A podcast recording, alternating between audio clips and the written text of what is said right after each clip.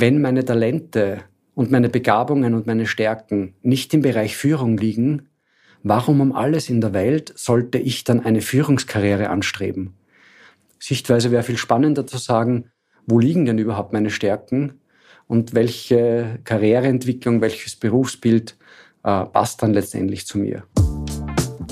Hallo bei Positiv Führen, dem Podcast von und mit Christian Thiele. Mehr Leistung, mehr Glück, mehr Erfolgserlebnisse und Sinnhaftigkeit im Job. Ich helfe euch auf dem Weg dahin. Als Coach, Teamentwickler und Trainer unterstütze ich Chefinnen, Projektleiterinnen, Führungskräfte mit und ohne Titel und alle, die irgendwie sonst Verantwortung haben. Und darum geht's auch in diesem Podcast.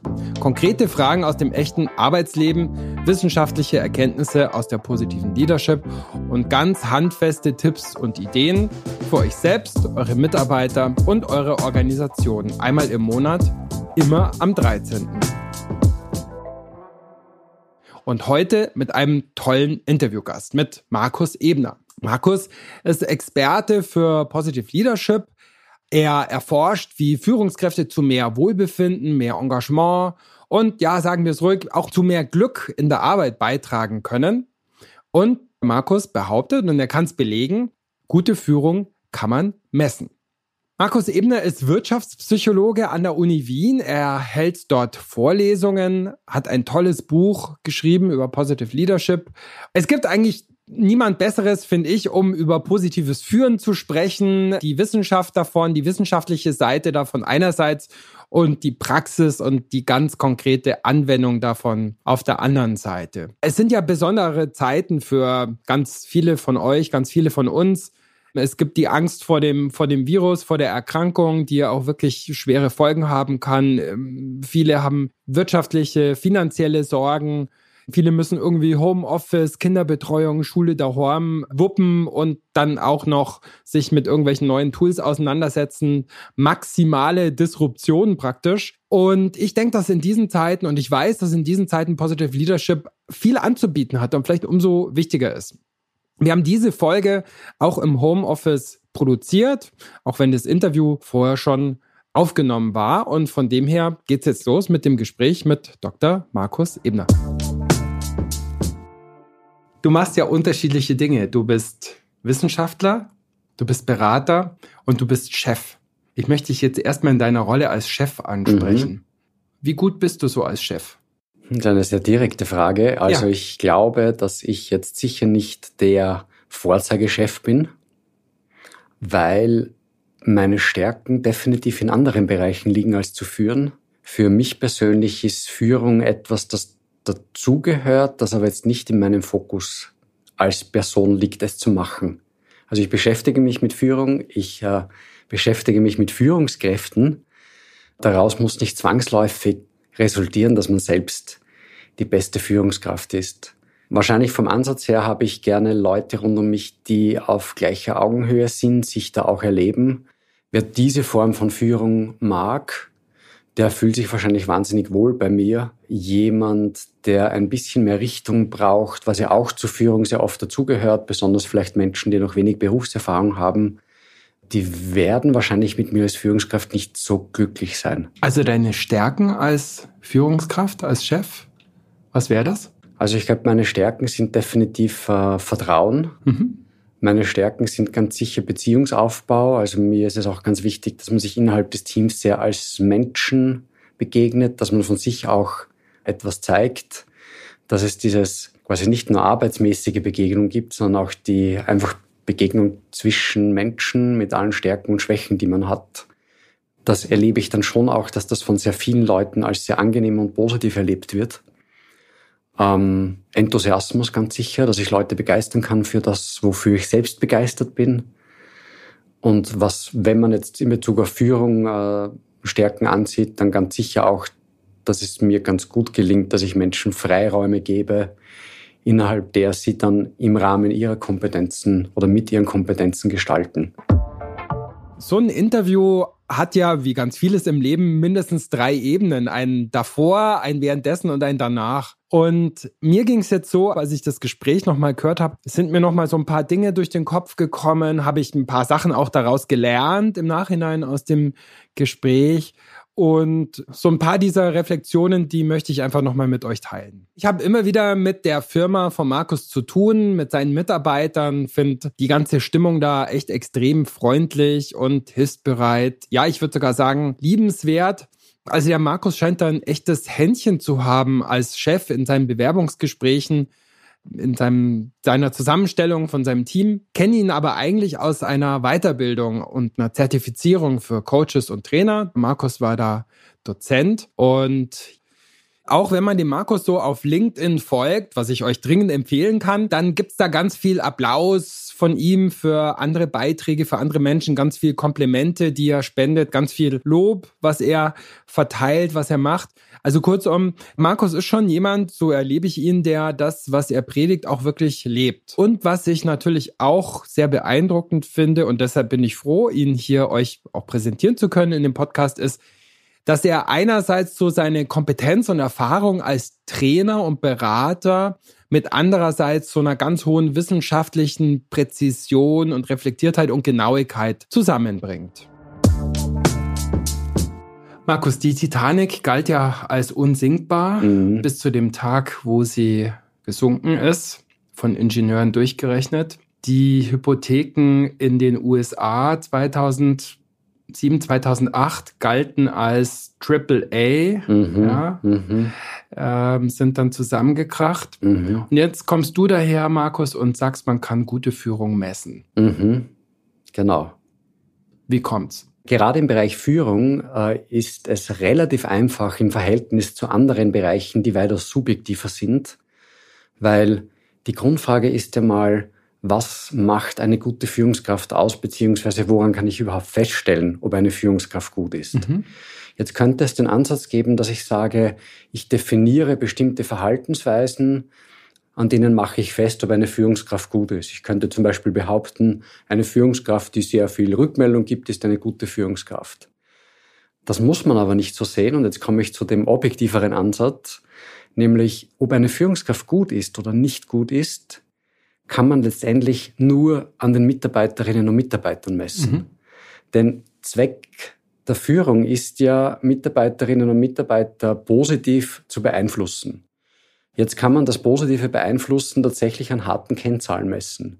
Ich kann zum Beispiel messen, ob bei einem bestimmten Führungsstil die Zufriedenheit der Mitarbeiter höher ist.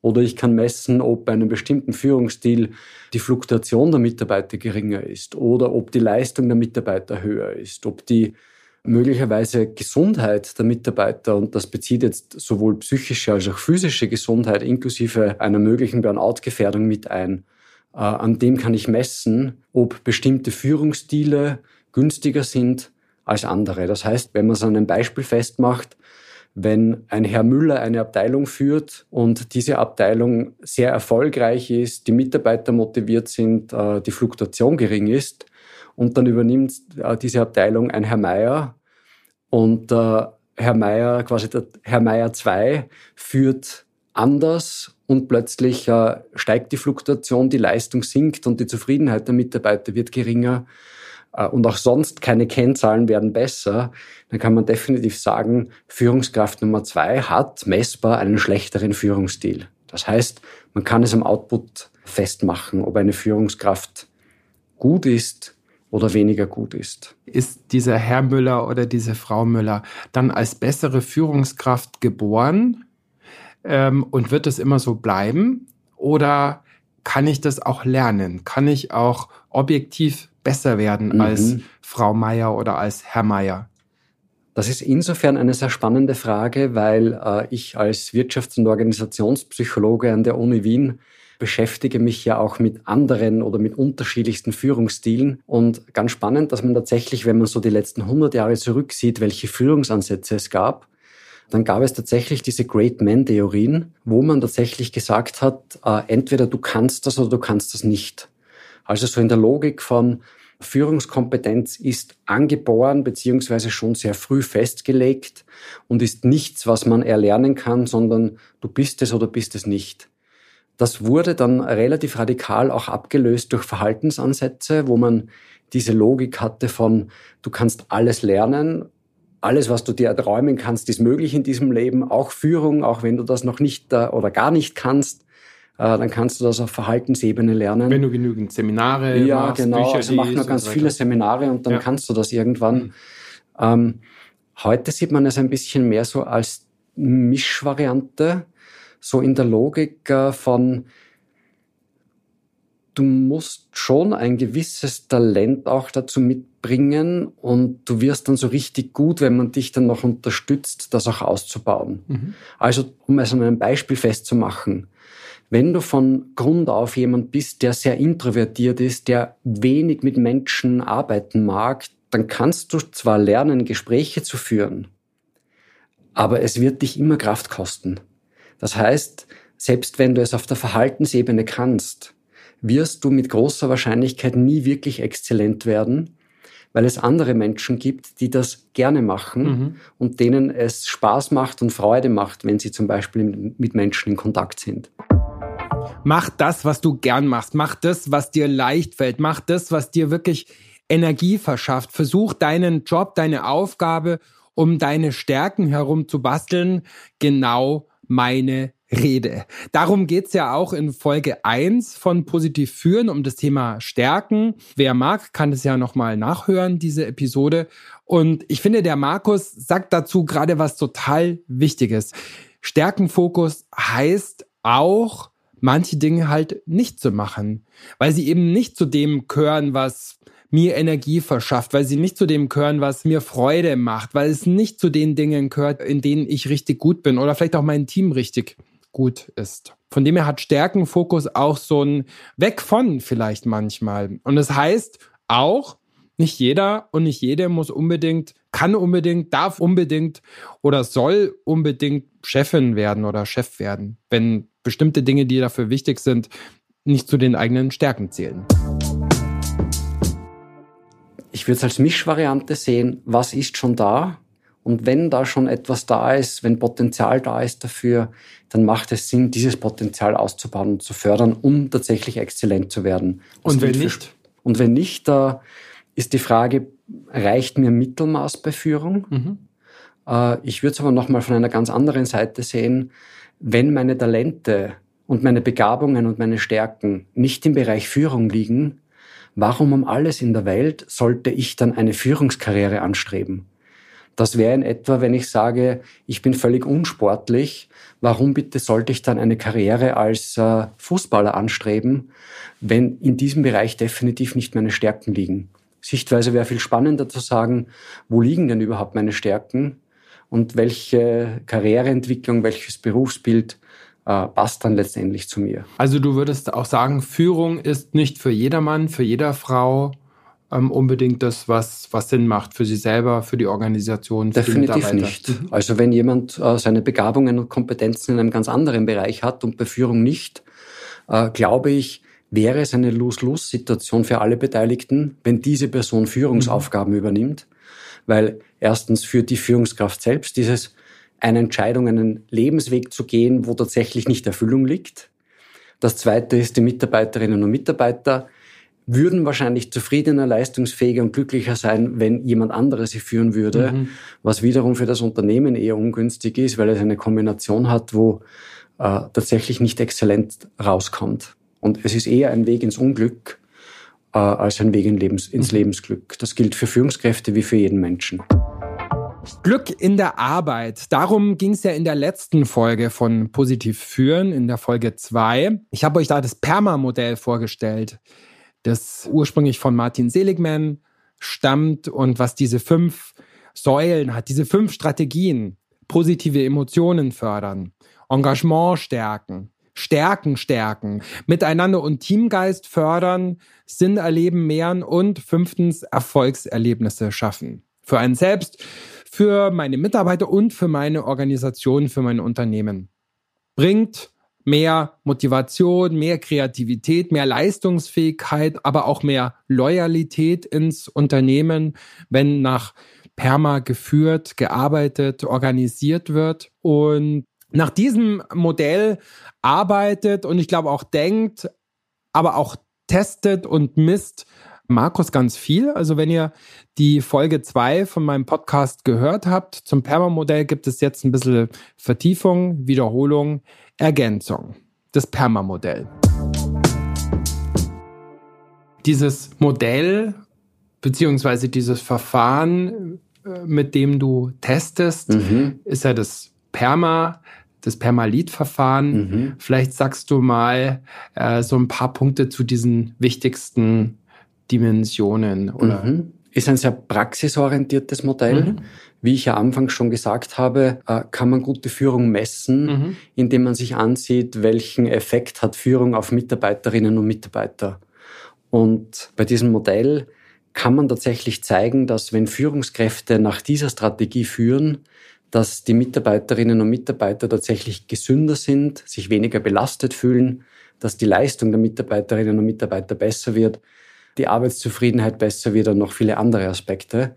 Und das, was man in Studien dazu herausgefunden hat, ist, dass es fünf Bereiche sind, wo es günstig ist, wenn die Führungskraft in ihrem Führungsstil äh, darauf achtet. Perma, du hast es ja schon gesagt, Permalit ist das Modell. Und das ist letztendlich die Eselsbrücke, weil jeder Buchstabe von Permalit steht für einen Bereich.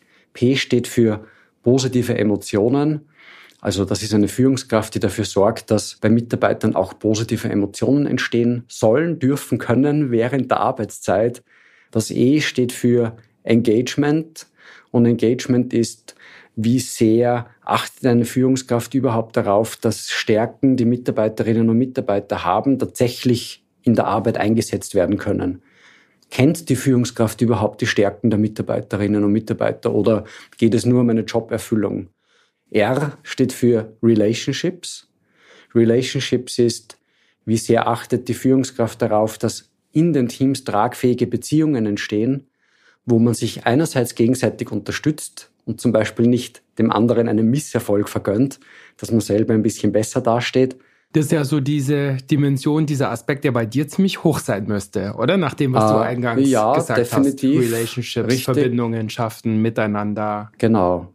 Also darauf lege ich auch sehr viel Wert und mir ist auch wichtig, dass jemand nicht nur seine Arbeit macht, äh, sondern sich auch die Frage stellt, was ist eigentlich der Mehrwert für dieses Team, mhm. dass ich hier dabei bin und nicht irgendwer anderer. Mhm. Das M im Permalit-Modell. Vierte Dimension.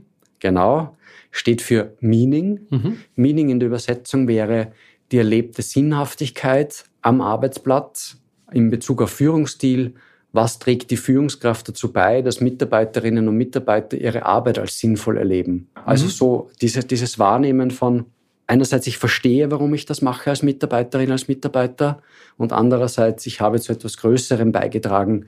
Das wäre dieses Meaning. Mhm. Und der letzte, äh, fünfte Faktor in diesem Permalit-Modell ist Accomplishment. Hier ist die Übersetzung so etwas wie Zielerreichung. Und hier geht es darum, wie gut zeigt oder wie oft auch zeigt die Führungskraft den Mitarbeiterinnen und Mitarbeitern, dass sie auch ein Ziel oder ein Teilziel erreicht haben. Also nicht bloß schauen, wo es noch fehlt, genau. was noch nicht erreicht ist, sondern auch auf die Errungenschaften, die Erfolge, die Fortschritte den Fokus legen. Genau, mhm. weil das, was noch nicht fertig ist, äh, das ist sowieso meistens Thema, beispielsweise in Meetings. Mhm. Wenn in einem Projekt etwas schiefgelaufen ist, dann wird meistens in einer Besprechung sehr klar der Fokus auf das gelegt, was schiefgelaufen ist, um zu analysieren, warum es schiefgelaufen ist. Warum und wer genau. und wann. Was, äh, ich, was ich jetzt nicht als schlecht empfinde, weil wenn ich das mache und analysiere, was schlecht gelaufen ist oder was schiefgelaufen ist, dann schützt mich das beim nächsten Mal davor, dass ich den gleichen Fehler wieder mache. Mhm. Also der Aspekt macht durchaus Sinn. Nur, wenn ich einen Erfolg äh, geleistet habe, dann muss ich den Erfolg mit der gleichen Akribie analysieren, aus einem ganz einfachen Grund. Wenn ich nämlich nicht analysiere, wie dieser Erfolg gelungen ist, dann kann ich ihn nicht wiederholen. Und sehr viele Erfolge sind ja oft Zufallstreffer von guter Zusammenarbeit oder aus vielen Elementen, die man in der Regel auch wiederholen kann, wenn man weiß, was die Zutaten dafür mhm. waren. Auch das ist also Positive Leadership, finde ich einen ganz wichtigen Gedanken von Markus. Klingt vielleicht auch erstmal so ein bisschen widersprüchlich kritisch sein bei der Analyse des Positiven.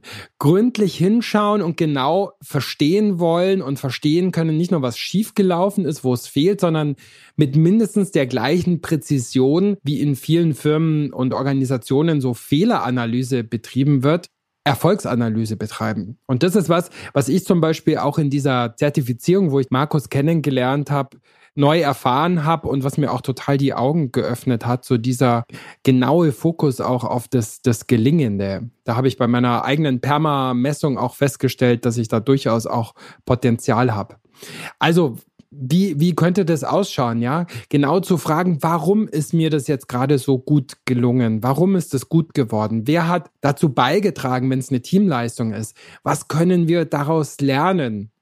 Das wären so Impulsfragen, die ihr vielleicht so mitnehmen könnt, als ein Impuls aus Positive Leadership, den man, denke ich, ganz wunderbar auch auf sich selbst, die Arbeit im eigenen Team oder mit den Mitarbeitern auch anwenden kann. Gibt es denn unter diesen fünf Dimensionen, Markus, eine, bei der Führungskräfte in der Regel besonders gut sind? Und gibt es auf der anderen Seite so eine klassische Dimension, die eher schlecht ausgeprägt ist? wenn man gute Führung misst mhm. nach diesem Modell? Also man kann das natürlich nicht auf Einzelpersonen verallgemeinern, äh, denn jede Person ist individuell und ja. führt auch unterschiedlich. Mhm. Äh, wir haben natürlich sehr viele Datensätze. Wir haben in den letzten Jahren über also mehrere tausend Führungskräfte auch gemessen im deutschsprachigen Raum dazu. Äh, und was wir hier sehen ist, dass zum Beispiel die Führungserfahrung äh, hier eine nicht unwesentliche Rolle spielt. Dass zum Beispiel Führungskräfte, die länger führungserfahren sind, manchmal nicht mehr so auf die Stärkenorientierung ihrer Mitarbeiter sehen, weil sie die über viele Jahre schon kennen und einfach wissen, zum Beispiel, die machen ihre Arbeit gut, dann muss ich nicht mehr speziell hinschauen. Und deswegen zum Beispiel dadurch resultierend manchmal die Stärken der Mitarbeiter gar nicht mehr so benennen können, besonders wenn man äh, mit jemandem sehr lange zusammengearbeitet hat. Spannend vielleicht auch der Aspekt, der eigentlich am leichtesten nämlich zu lösen wäre, Accomplishment, also das, was erreicht wurde, auch sichtbar zu machen. Ähm, jeder in der heutigen Arbeitswelt, besonders natürlich jemand, der eine Management- bzw. Führungsaufgabe hat, hat immer offene Projekte. Und wenn ich den Fokus auf die Zukunft richte als Managerin oder als Führungskraft, dann habe ich natürlich im Fokus alles das, was noch zu erledigen ist. Und deswegen ist Accomplishment sehr oft sehr unterrepräsentiert, mhm. weil ich dabei darauf vergesse, dass ich Mitarbeitern auch rückmelde, das, was sie bereits geschafft haben. Und du weißt ja im deutschsprachigen Raum, nicht geschimpft ist genug gelobt, auch wenn alle lachen Gerade darüber. Im Süden. Mhm. Ja, richtig, genau. Aber ich glaube, in den meisten Unternehmen gilt das nach wie vor. Äh, wenn du von mir keine Rückmeldung bekommst, dann interpretiere das als Zeichen, dass alles gut gelaufen ist. Und ich denke, es ist wichtig, sich von dieser Sichtweise ganz klar zu verabschieden. Die Logik ist, wenn du von mir keine Rückmeldung bekommst, liebe Mitarbeiterin, dann habe ich dich nicht wahrgenommen. Mhm. Und wenn ich dich wahrnehme, dann gebe ich dir Rückmeldung zu den Dingen, die gut laufen und auch zu den Dingen, die nicht so gut laufen. Diese Feedback-Kultur, nämlich beide Seiten zu sehen, äh, als relevantes Führungsinstrument ist etwas, das tatsächlich äh, noch viel stärker fokussiert werden muss. Und das wäre äh, Accomplishment. Feedback-Kultur. Dazu lohnt sich unbedingt eine eigene Folge, die werde ich bald mal machen, aber nur so viel schon jetzt. Aus Sicht des positiven Führens heißt Feedback-Kultur natürlich erstens ganz viel Rückmeldung geben, ganz genau hinschauen, meinen Mitarbeiterinnen und Mitarbeitern zeigen, ich sehe das, was ihr macht, ich sehe das, ich sehe eure Leistung, vielleicht auch gerade in diesen Zeiten jetzt, wo, wo viel Neues und Ungewöhnliches geleistet werden muss. Das ist das eine.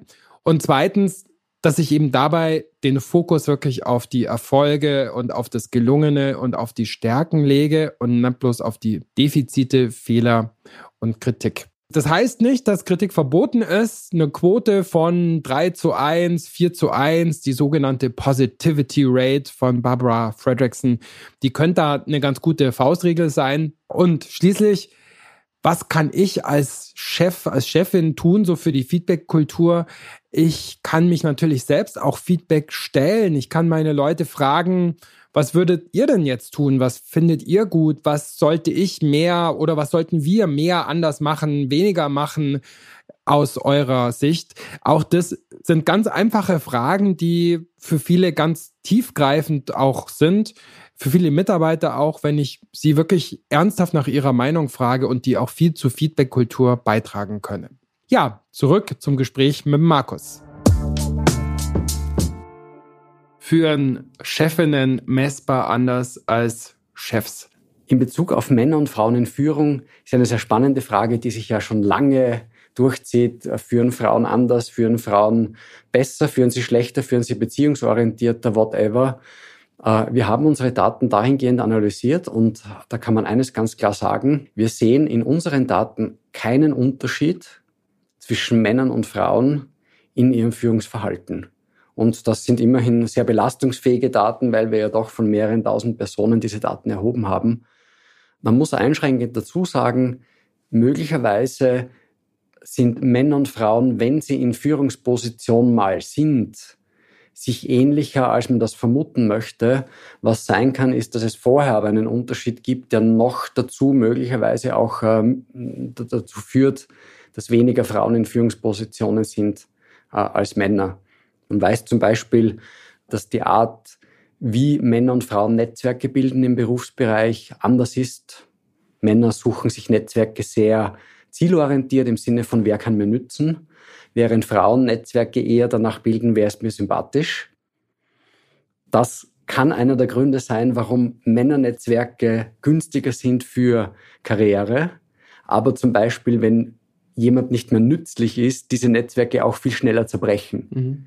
Während Frauennetzwerke vielleicht weniger nützlich sind, wenn man sie aus der Karriereperspektive sieht, aber weitaus günstiger sind, wenn es zum Beispiel über Berufsveränderungen hinweg um Stabilität an Netzwerken geht. Chefinnen führen also nicht anders als Chefs, zumindest nicht messbar anders. Ist es vielleicht so, weil Führung so männlich belegt ist, dass den Frauen eigentlich gar nichts anderes übrig bleibt, als so zu werden, so zu organisieren, so zu führen, so zu arbeiten wie die anderen männlichen Führungskräfte im Unternehmen, in der Organisation? Ja, das fände ich eine spannende Frage, wie ihr das so seht, wie ihr das erlebt und meldet mir gerne eure Erfahrungen, eure Eindrücke dazu. Markus, du hast ja nicht nur die Führung selbst gemessen, sondern du hast auch Erfahrungen gemacht und auch gemessen, was die Effekte von mhm. guter Führung sind. Gib mal ja. da ein paar Beispiele. Was bringt mir das als Unternehmen, wenn ich messbar bessere Führungskräfte erzeuge, Schule mhm. produziere? Was, ja. was, was, kann ich davon haben? Mhm. Was können vielleicht auch meine Aktionäre, meine Kunden, meine Lieferanten, mhm. meine Mitarbeiter davon haben? Mhm. Also das, was wir äh, in den Studien, die wir gemacht haben, dazu sehen, ist, dass Führungskräfte, deren Führungsstil besser ist, besser in dieser Logik. Sie führen mehr nach dem Permalit-Prinzip, äh, dass die äh, durchschnittlichen Krankenstandstage in diesen Teams signifikant geringer sind. Wir sehen zum Beispiel, dass die Burnout-Gefährdung von Mitarbeiterinnen und Mitarbeitern mehr als die Hälfte geringer ist, wenn sie einen Positive Leader haben im Verhältnis äh, zu den Teams, die keinen Positive Leader haben.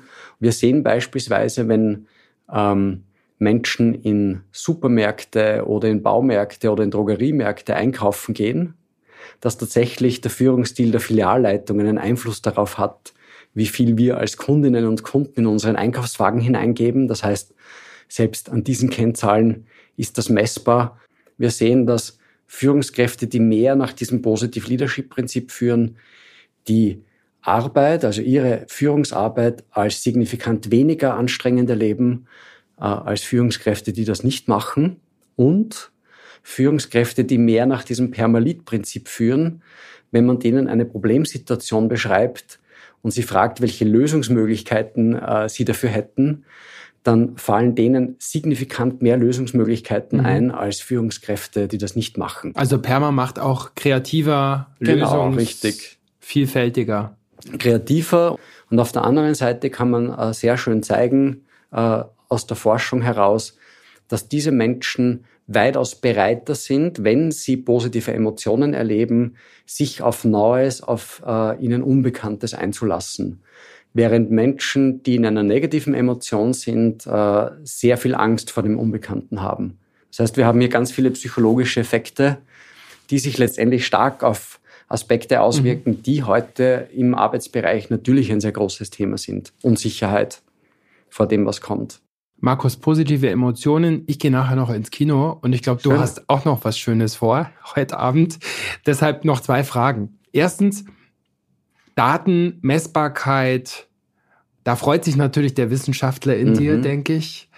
Ähm, aber gibt es auch so einen Teil in dir, der, der sich vielleicht auch fragt, muss denn alles heute messbar sein und kann überhaupt heute alles messbar sein? Was Arbeit, mhm. was Zufriedenheit, was gutes Arbeiten angeht. Die Frage ist, wie man Messbarkeit definiert. Also das eine wäre, ich habe ein Messinstrument, das mir einen exakt gemessenen Wert ausspuckt, so wie ein Fieberthermometer vielleicht. Bei Arbeitszufriedenheit ist es ja schon schwieriger, ne? weil wir messen zwar Arbeitszufriedenheit, aber letztendlich ist es ein subjektiver Wert. Und äh, im Übrigen glaube ich, dass wir die ganze Zeit messen. Wir würden es nur nicht messen nennen. Wir setzen uns, uns an den Tisch und sagen, hm, das Essen schmeckt jetzt lecker.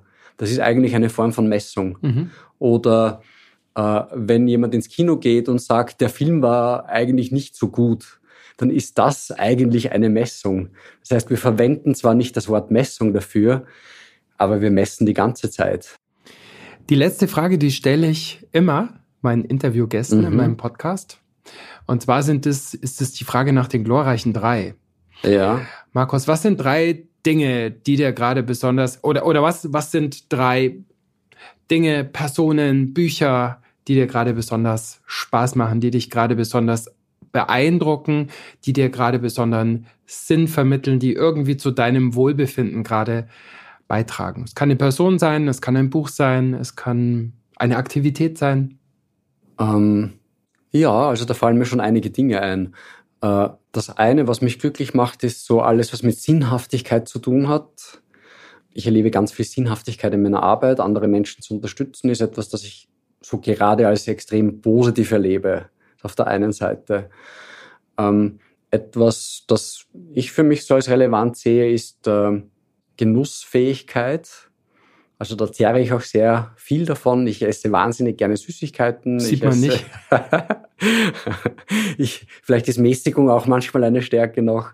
Ich esse wahnsinnig gerne Schokolade. Also das auch so bewusst zu genießen, macht mir Freude. Und ich habe jetzt auch ganz bewusst damit begonnen, zum Beispiel, wenn ich esse, nicht äh, das Handy am Tisch liegen zu haben und nicht währenddessen auf Facebook, auf sonst irgendwo was zu schauen, sondern äh, es zu genießen das sehe ich als ganz großen Mehrwert äh, für mich. Und so etwas Drittes, vielleicht spielt ja das Alter auch ein Stückchen weit eine Rolle. Ich merke, dass ich äh, gelassener mir selbst gegenüber bin und äh, mir manchmal auch erlauben darf, dass ich sage, das könnte ich jetzt noch besser machen, aber eigentlich habe ich keine Lust dazu.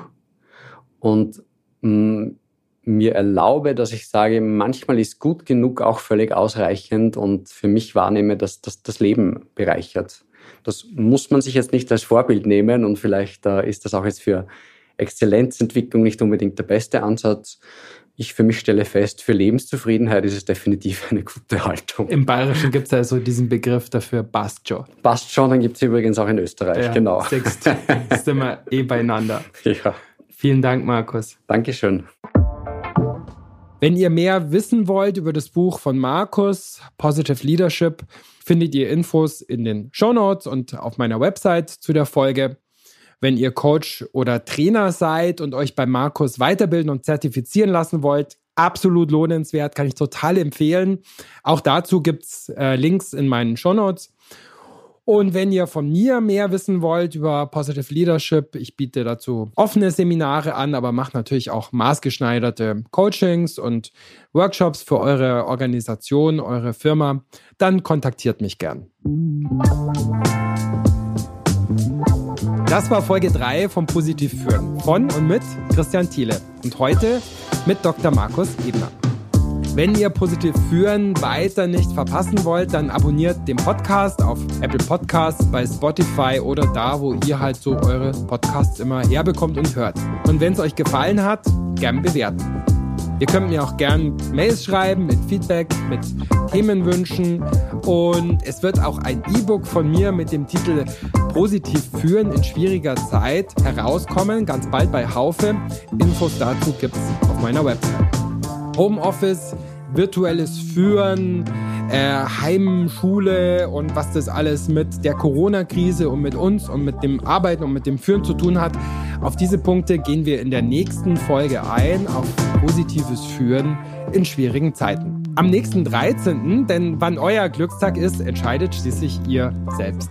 Bis dahin wünsche ich euch viel Erfolg, viel Spaß, viel Miteinander und viel Sinn erleben in der Arbeit und im Leben. Ciao, Servus, bye bye.